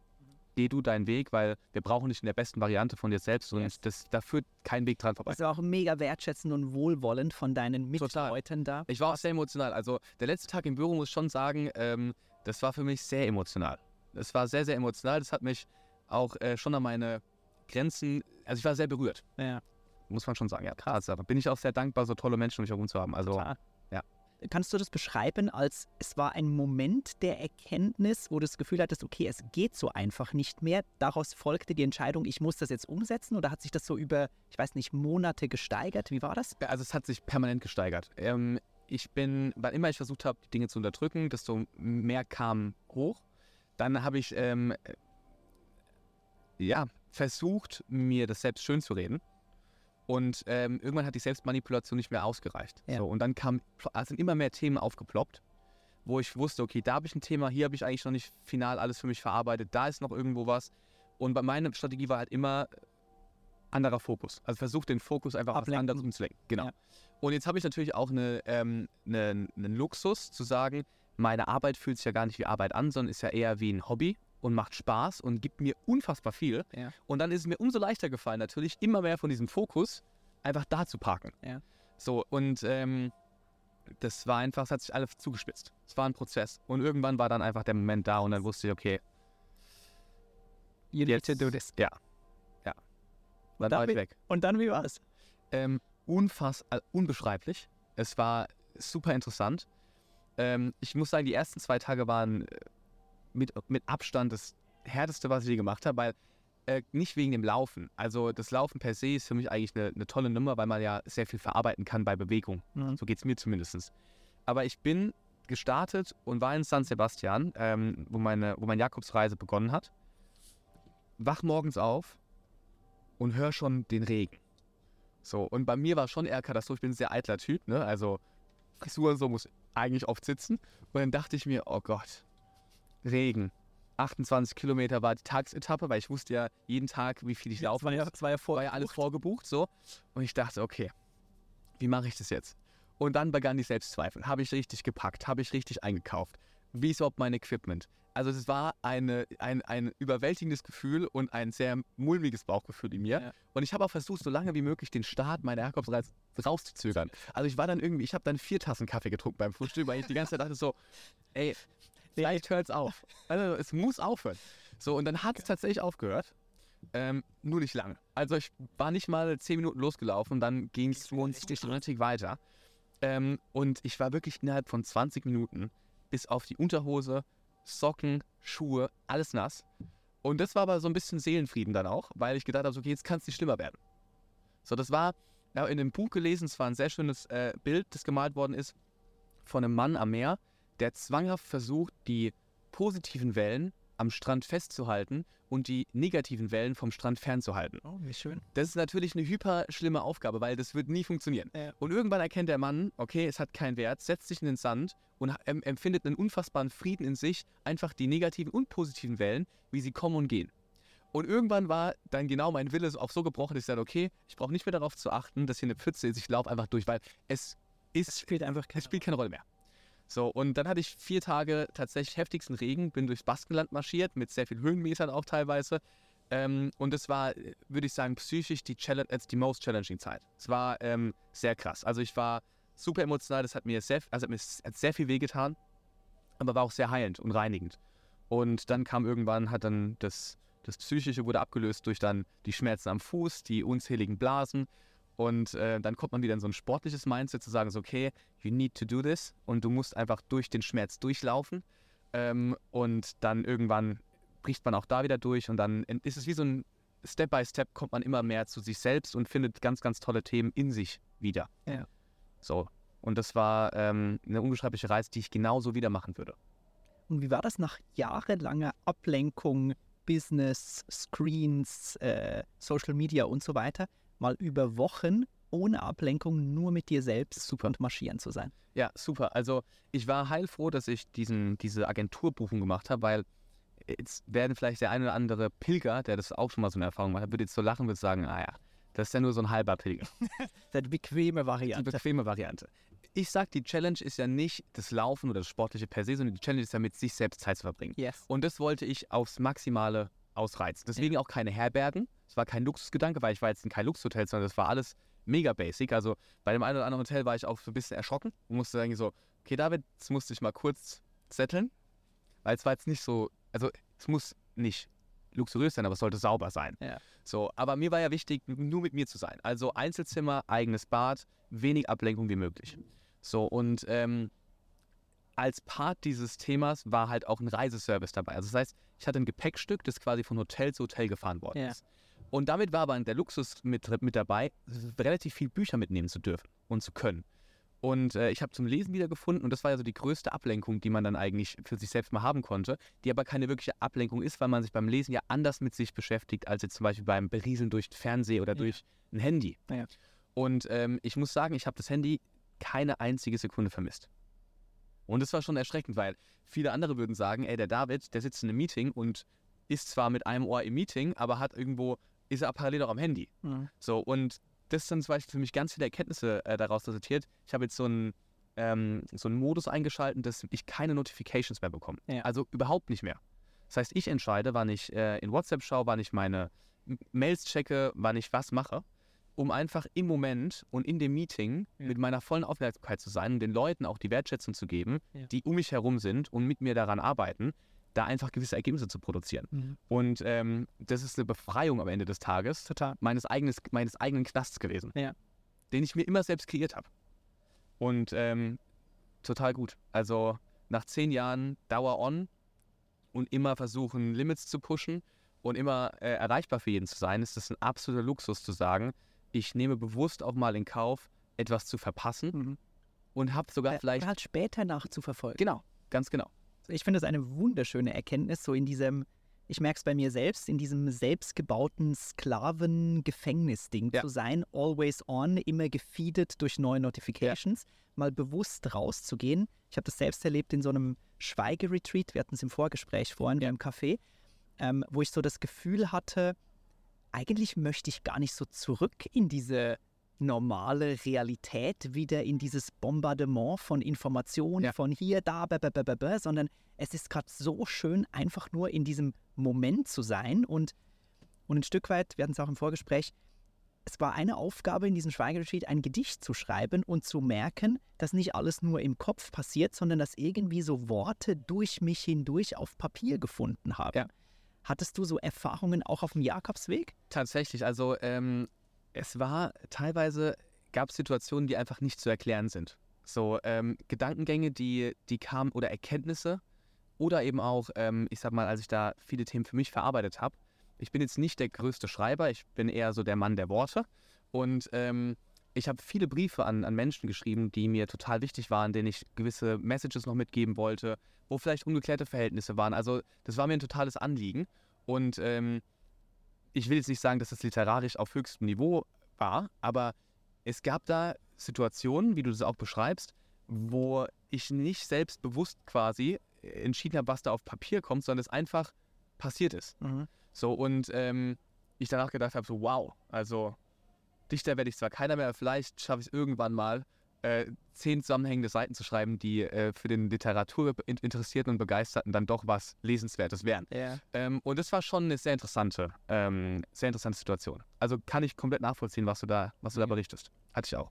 Gibt es sonst was, was du eine Erkenntnis oder eine neue Herangehensweise oder ich weiß nicht, eine Routine, ein Training, was du jetzt gelernt hast ähm, auf dieser Reise im Jakobsweg, was du bewusster in deinen wahrscheinlich immer noch hektischen Business-Alltag überführst? Ja, also ich glaube, ich habe zwei, also erstmal gibt es, glaube ich, ganz viele Erkenntnisse, die ich gesammelt habe, über die ich mir heute noch gar nicht bewusst bin. Mhm. Also spätestens so, wenn man dann in der nächsten Situation ist, wo man vielleicht früher hätte anders entschieden und sich merkt, so hoppla, mein Verhaltensmuster hat sich verändert. Mhm. Das, da bin ich gespannt, weil ich glaube, da wird noch einiges kommen, wo Ja. ich heute gar nicht artikulieren kann, was da passiert ist an Veränderung. Ja. Ähm, zwei Dinge, die ich sehr bewusst erkannt habe oder als Erkenntnis mitgenommen habe, ist einmal das Thema, dass ich alles habe, was ich brauche, in mir selbst, um glücklich zu sein. So, ich war immer jemand, der sehr viel sich an Zielen aufgegangen hat. So, wenn ich das geschafft habe, dann bin ich mal zufrieden. Mhm. Wenn ich den nächsten Schritt gegangen bin, dann fange ich an, glücklich zu sein. Mhm. Und das ist halt natürlich die völlig falsche Herangehensweise, weil man verschiebt ja am Ende des Tages nur Dimensionen oder Nullen, Rad, aber weitergeht. man schafft sich sein eigenes Hamsterrad. Total. Und äh, das ist auch zu einem gewissen Grad okay, weil wir- ich glaube, wir brauchen ein gewisses Hamsterrad und eine gewisse Routine. Das ist ja nicht immer nur negativ. Aber man sollte, oder ich sollte, immer mit, das mit einem gewissen Bewusstsein und auch mit einem ähm, Wissen, dass es, dass es so ist, annehmen und passieren lassen. Mhm. Und äh, die Erkenntnis zu sagen, man muss nicht sein eigenes inneres Glück an äußeren Parametern festmachen, sondern man hat alles, was man braucht, in sich selbst, ist eine ganz, ganz tolle. äh, Erkenntnis für mich gewesen. Eines der größten Geschenke überhaupt. Weil das habe ich halt drei Jahre lang gar nicht mehr gespürt. Mhm. So, man kann sich das vorstellen, äh, ich habe erkannt, dass in mir selbst immer die Sonne scheint und habe aber ganz lange Zeit nur Wolken und nur Gewitter gesehen. Ja. Und dann, als die ersten Sonnenstrahlen wieder durchkamen, war natürlich, das war für mich ein überwältigendes Gefühl. Ähm, das ist Punkt eins. Punkt zwei oder Erkenntnis Nummer zwei ist, ähm, eins meiner Lieblingsbücher ist von Paulo Coelho, der Alchemist. Ja, Ähm, und da gibt es ein arabisches Wort, es heißt Maktub. Mhm. Und es heißt, ich glaube, also steht zumindest im Buch drin, also für alle, die der Sprache mächtig sind, bitte entschuldigt, aber es steht im Buch drin, es, es steht geschrieben. Mhm. Und es verkörpert für mich ganz viel, im privaten als auch im geschäftlichen Kosmos, zu sagen, ein gewisses Urvertrauen zu haben und sich auch manchmal leiten zu lassen und nicht immer mit der Brechstange versuchen, alle Situ oder jede Situation zu kontrollieren, Mhm. sondern auch Dinge einfach mal geschehen lassen. Und alles kommt am Ende so, wie es kommen soll. Und diese Gelassenheit möchte ich mir unbedingt, oder diese Mehrgelassenheit, möchte ich Mhm. mir unbedingt auch behalten für all meine Zeit jetzt im Geschäft. Ja. Nicht mit der Brechstange immer versuchen, alles so zu erzwingen, sondern einfach mal sich so auch relaxed hinzusetzen und sagen so, hey, das wird schon passen. Ja. Was nicht heißen soll, dass man nicht mehr arbeitet oder keinen Ehrgeiz mehr mitbringt. Das ist auf gar keinen Fall. Aber einfach hart arbeitet mit einem Mindset so, es wird schon alles gut. Ja. Positive Affirmation. Ich finde es gerade ganz überwältigend, weil wie managt man als? Ich kann so krass mit dem relaten, was du gerade sagst. Wie manage ich oder ganz viele, die jetzt zuhören oder unternehmerisch draußen aktiv sind, den Wunsch, selbst etwas umzusetzen, im Sinne von, das Universum reagiert noch nicht so, wie ich es gerne hätte und ich muss anscheinend mehr mit der Brechstange ran, weil je mehr Energie ich ein System reingebe, desto eher passiert was, versus diesem sehr schönen, milden, guten Gedanken, den du gerade reingibst, lass es halt passieren. Sei, sei offen für, was das Meer gerade für Wellen hinbekommt. Ja. Wie geht man damit um? Das ist für mich ein Dipol. Ja, ist es. Ähm, ich glaube, am Ende des Tages ist es auch viel Selbstmanipulation vielleicht. Also, wenn man es jetzt mal versucht, rational ähm, irgendwie zu greifen, ist es ja eine Einstellungssache. Also, es passiert was Negatives oder was, was man nicht plant. Und jetzt ist der erste Impuls, auch nach wie vor heute bei mir, scheiße. Ist doch kacke. Eigentlich habe ich mir das anders gedacht. Und dann rede ich mir mal relativ intensiv ein, das hat einen Grund, warum das so ist. Und das ist auch völlig in Ordnung. Weil, wie immer im Leben, es schließen sich Türen und andere öffnen sich dafür. Also, wir brauchen heute auch noch ein Phrasenschwein, ne? weil ich bin, ich bin, Da, da werden schon so viele Ah. Münzen reingefallen. vielleicht mache ich doch immer den Life-Coach. Ne? Bei den vielen Phrasen. Nee, aber ähm, ich versuche dann immer, mich relativ stark darauf zu besinnen, hey David, das kann auch was Gutes haben und mit sich bringen. Und versuche mich dann einfach positiv auf diese Thematiken so einzugrooven, Ja. dass ich das dann irgendwann einfach akzeptiere und sage, es musste so sein. Ja. Und dann passiert, glaube ich, irgendwie das Phänomen, was wir alle kennen, Law of Attraction. Wenn wir gewisse, uns in gewissen Mindsets bewegen, dann ziehen wir schon was an. Also die Energie und die Ausstrahlung und die Aura, die wir mit uns bringen, die kreieren wir ja selbst. Mhm. Und wenn ich negativ was auffasse, dann ist meine Aura auch dementsprechend nicht so anziehend, wie vielleicht, wenn ich einen guten Tag habe und sage, heute kann mir, egal was passiert, eigentlich kann mir nichts. Mich kann nichts aus der Bahn werfen und ich sehe alles irgendwo als positives, als positive Teiletappe meines Weges. Random philosophischer Gedanke, ist es wie mit einer Placebo-Pille, die wir mit Bedeutung aufladen? Mag sein. Das mag sein. Vielleicht können wir die rausbringen, könnte eine neue Startup-Idee sein. Nämlich, ich finde das gerade krass, weil du beschreibst es, ähm, ich kann dem nachfühlen, Events mit einer bestimmten Intention aufzuladen. Gut, dann ist es halt so, nehme ich so an. Genau. Ist doch genauso wirkmächtig wie ein Stück Traubenzucker in Pillenform mit einer Wirkungsintention aufzuladen, die nachher auch wirklich was bewirkt. Also für mich funktioniert ähm, bis jetzt gut. Also sehr gut sogar. Aber es bedarf halt immer, und ich glaube, das ist so der große, das große Thema, dass man ehrlich zu sich selbst ist. Weil das muss ja die Grundlage sein.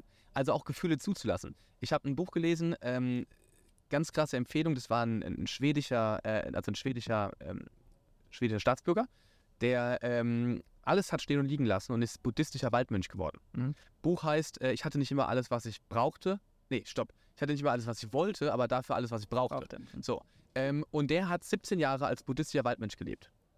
Und hat seine Erfahrungen und Erkenntnisse dieser 17 Jahre in einem Buch zusammengefasst. Unfassbar stark. Und der sagt immer, wir sollen Gedanken und auch Emotionen so oft wie es geht mit einer geballten Faust versuchen festzuhalten, dann loszulassen. Weil die Die werden immer kommen und gehen und wir sollen einfach nur erkennen, also wir steigern uns ja voll rein. Ne? Das Ding ist, meine natürliche Thema, wenn es mir schlecht geht, versuche ich krampfhaft dafür zu sorgen, dass es mir gut geht. Mhm. So, ich kann nicht, also ich äh, habe hab selten akzeptiert, hey, heute ist nicht mein Tag. Mhm. So, ich habe dann irgendwie versucht, Methoden zu finden, wie ich dann das hinkriege, dass es mir jetzt gut geht. Ja. Und je mehr man sich natürlich da rein versucht zu versetzen, desto, desto intensiver wird ja das Gefühl, mir geht es nicht gut. Also man redet sich das ja auch selbst dann ein. Und das ist so eine Spirale nach unten. Und einfach zu sagen, okay, heute habe ich einen scheiß Tag. Gestern zum Beispiel hatte ich Interviews auch. Ähm, ähm, wir hatten zwei Interviews mit einer lokalen, äh, mit, mit, mit der Lokalpresse. Und weil wir einen, ähm, einen, einen neuen Investor announced, announced haben und das pressewirksam machen wollten. Und ich hatte einen richtig bescheidenen Tag. Und ich hatte richtig das Panikgefühl, oh verdammt, wenn die mich irgendwas fragen, ich bin überhaupt nicht auf der Höhe. Und dann habe ich gesagt, okay, bevor das Interview losgeht, müsste ich nochmal für kleine Mädels, bin ich auf Toilette gegangen und habe einfach mal tief durch und gesagt, okay, David, alles, was jetzt passiert, ist doch egal. Mhm. So, dann ist halt das Interview nicht perfekt. Und dann wurde es dann auf jeden Fall deutlich besser. Und hätte ich mich weiter in diesen Gedankengängen, wäre ich verharrt geblieben, dann, dann wäre das wirklich ein absolutes Drama geworden. Ja. ja, weil dann hättest du diese Pille aufgeladen, die dann die auch entsprechende Wirkung Genau. gezeigt hat. Ja, krass. Und so funktioniert es für mich ganz okay. Ich finde es eine sau beeindruckende Reise, von der du gerade schilderst. Ähm, David, und mich würde noch so ein bisschen ein Blick in die Zukunft interessieren. Hm. Was können wir, was können wir vom Herr Zwilling in den nächsten drei, vier Jahren erwarten? Ich hoffe auf jeden Fall, ähm, dass, wir, dass wir das Thema Sex super etabliert bekommen. Ähm, dass das, Du musst noch erklären, wofür Stix steht. ja, also der Name, äh, das ist eine lustige Story. Hau raus. Also, also einer unserer Mitgesellschafter ähm, und auch sehr guter Freund, der äh, mit uns das ganze Thema auch gestartet hat und auch einer der ersten Mitinitiatoren war, ähm, der auch sehr viel Immobilienbestand mit reinbringt und der so Förderer der ersten Stunde. Der hat einen brutalen Hang zu allem, was irgendwie altgriechisch und in der Mythologie irgendwo. Geil. Der, also seine ganzen Beteiligungsgesellschaften haben alle Die haben so crazy Namen. ja. Und ähm, wir haben uns da gar keine Gedanken groß drüber gemacht, sondern wir haben tatsächlich einen schönen Grillabend gehabt mit dem einen oder anderen Fläschchen Wein. Und irgendwann hat er gesagt, das Ding wird Sticks heißen. So. Und wir haben uns darüber keine Gedanken gemacht, sondern es war dann einfach so. Und was ist die Bedeutung von Stix? Aus Stix- Es muss ja, es muss ja anscheinend aufgeladen sein. Ja, ähm, Sticks, es gibt zwei Bedeutungen davon. Also auf der einen Seite, das ist die offizielle Variante, ist äh, Styx in der Mythologie die Flussgöttin, also eine Flussgöttin. Mhm. Und wir in Mannheim liegen ja quasi nestled between Rhein und Neckar. Ja. Und dementsprechend kann man das natürlich so ableiten. Es ist aber auch der Fluss, der in der Unterwelt die Toten von den Lebendigen trennt. Ähm, Was man auf Startups auch schön übertragen kann. in, irgendeinem, in irgendeinem Bereich ja. Ähm, und das ja, war dann aber einfach nur irgendwie eine lustige Thematik, dass es dann so war. Ähm, wir haben uns auch schon zweimal überlegt, ob wir es vielleicht einfach ändern sollen, weil es natürlich auch Fragezeichen aufwirft. Aber wir haben gesagt, so, nee, komm, wir lassen es einfach. Domain war frei, lass machen. Genau, jetzt, jetzt ist es so. Geil. Und was ist euer Ziel, wenn du dich jetzt so ein bisschen weiter denkst, irgendwie, ich weiß nicht, drei, fünf Jahre, Ja. wo würdest du den David mit Sticks Ja. in drei bis fünf Jahren gerne sehen? Also was wir auf jeden Fall ähm, versuchen äh, umzusetzen, ist auf der einen Seite dieses ganze Early Stage Venture Capital Thema ähm, ein bisschen anders anzugehen, wie das vielleicht aktuell am Markt so üblich ist. Also wir sehen ja auch Tendenzen, dass viele klassische VC-Fonds, die immer ihre festen Laufzeiten hatten, die ja nicht immer Startup förderlich sind, wenn du dann irgendwann das Kapital wieder rausziehen musst, um deine Investoren zu befriedigen. Ähm, da ist schon das eine oder andere Startup auch mal über den Jordan gegangen. Ähm, und wir haben von vornherein uns entschieden, dass wir das als Evergreen-Struktur aufbauen wollen. Ähm, nicht nur, weil wir selbst sagen, dadurch, dass wir signifikant beteiligt sind, sagen wir, okay, es ist langfristig für uns der finanziell interessanteste Case, wenn wir das auch als Evergreen-Struktur bauen. Ähm, und auch für unsere langfristig orientierten Investoren ist das der spannendste, ähm, spannendste Case. Aber unabhängig davon wollen wir halt einfach diese Lücke schließen, zumindest in dem Bereich, in dem wir da unterwegs sind, zu sagen, viele suchen den ersten institutionellen oder professionellen Investor, äh, Investor und ähm, haben da aber extrem viel Probleme mit, weil man hat Business Angels, die sehr stark auf einem persönlichen Kontakt basieren, Mhm. oftmals, ähm, und dann kommt erstmal nichts. Und dann muss man erst gewisse Kennzahlen erreichen, um halt dann für die Frühphasen-VCs, die halt so gängig am Markt sind, Ja. wieder attraktiv zu werden. Und da sagen wir halt, okay, da ist für uns so der Sweet Spot, weil wir sagen, erstens sind wir sehr unternehmerisch von der DNA, also wir sind keine Fondsmanager, wir sind auch keine, ich würde sagen, es gibt deutlich bessere Investmentmanager, als das, als, als das Flo und ich machen.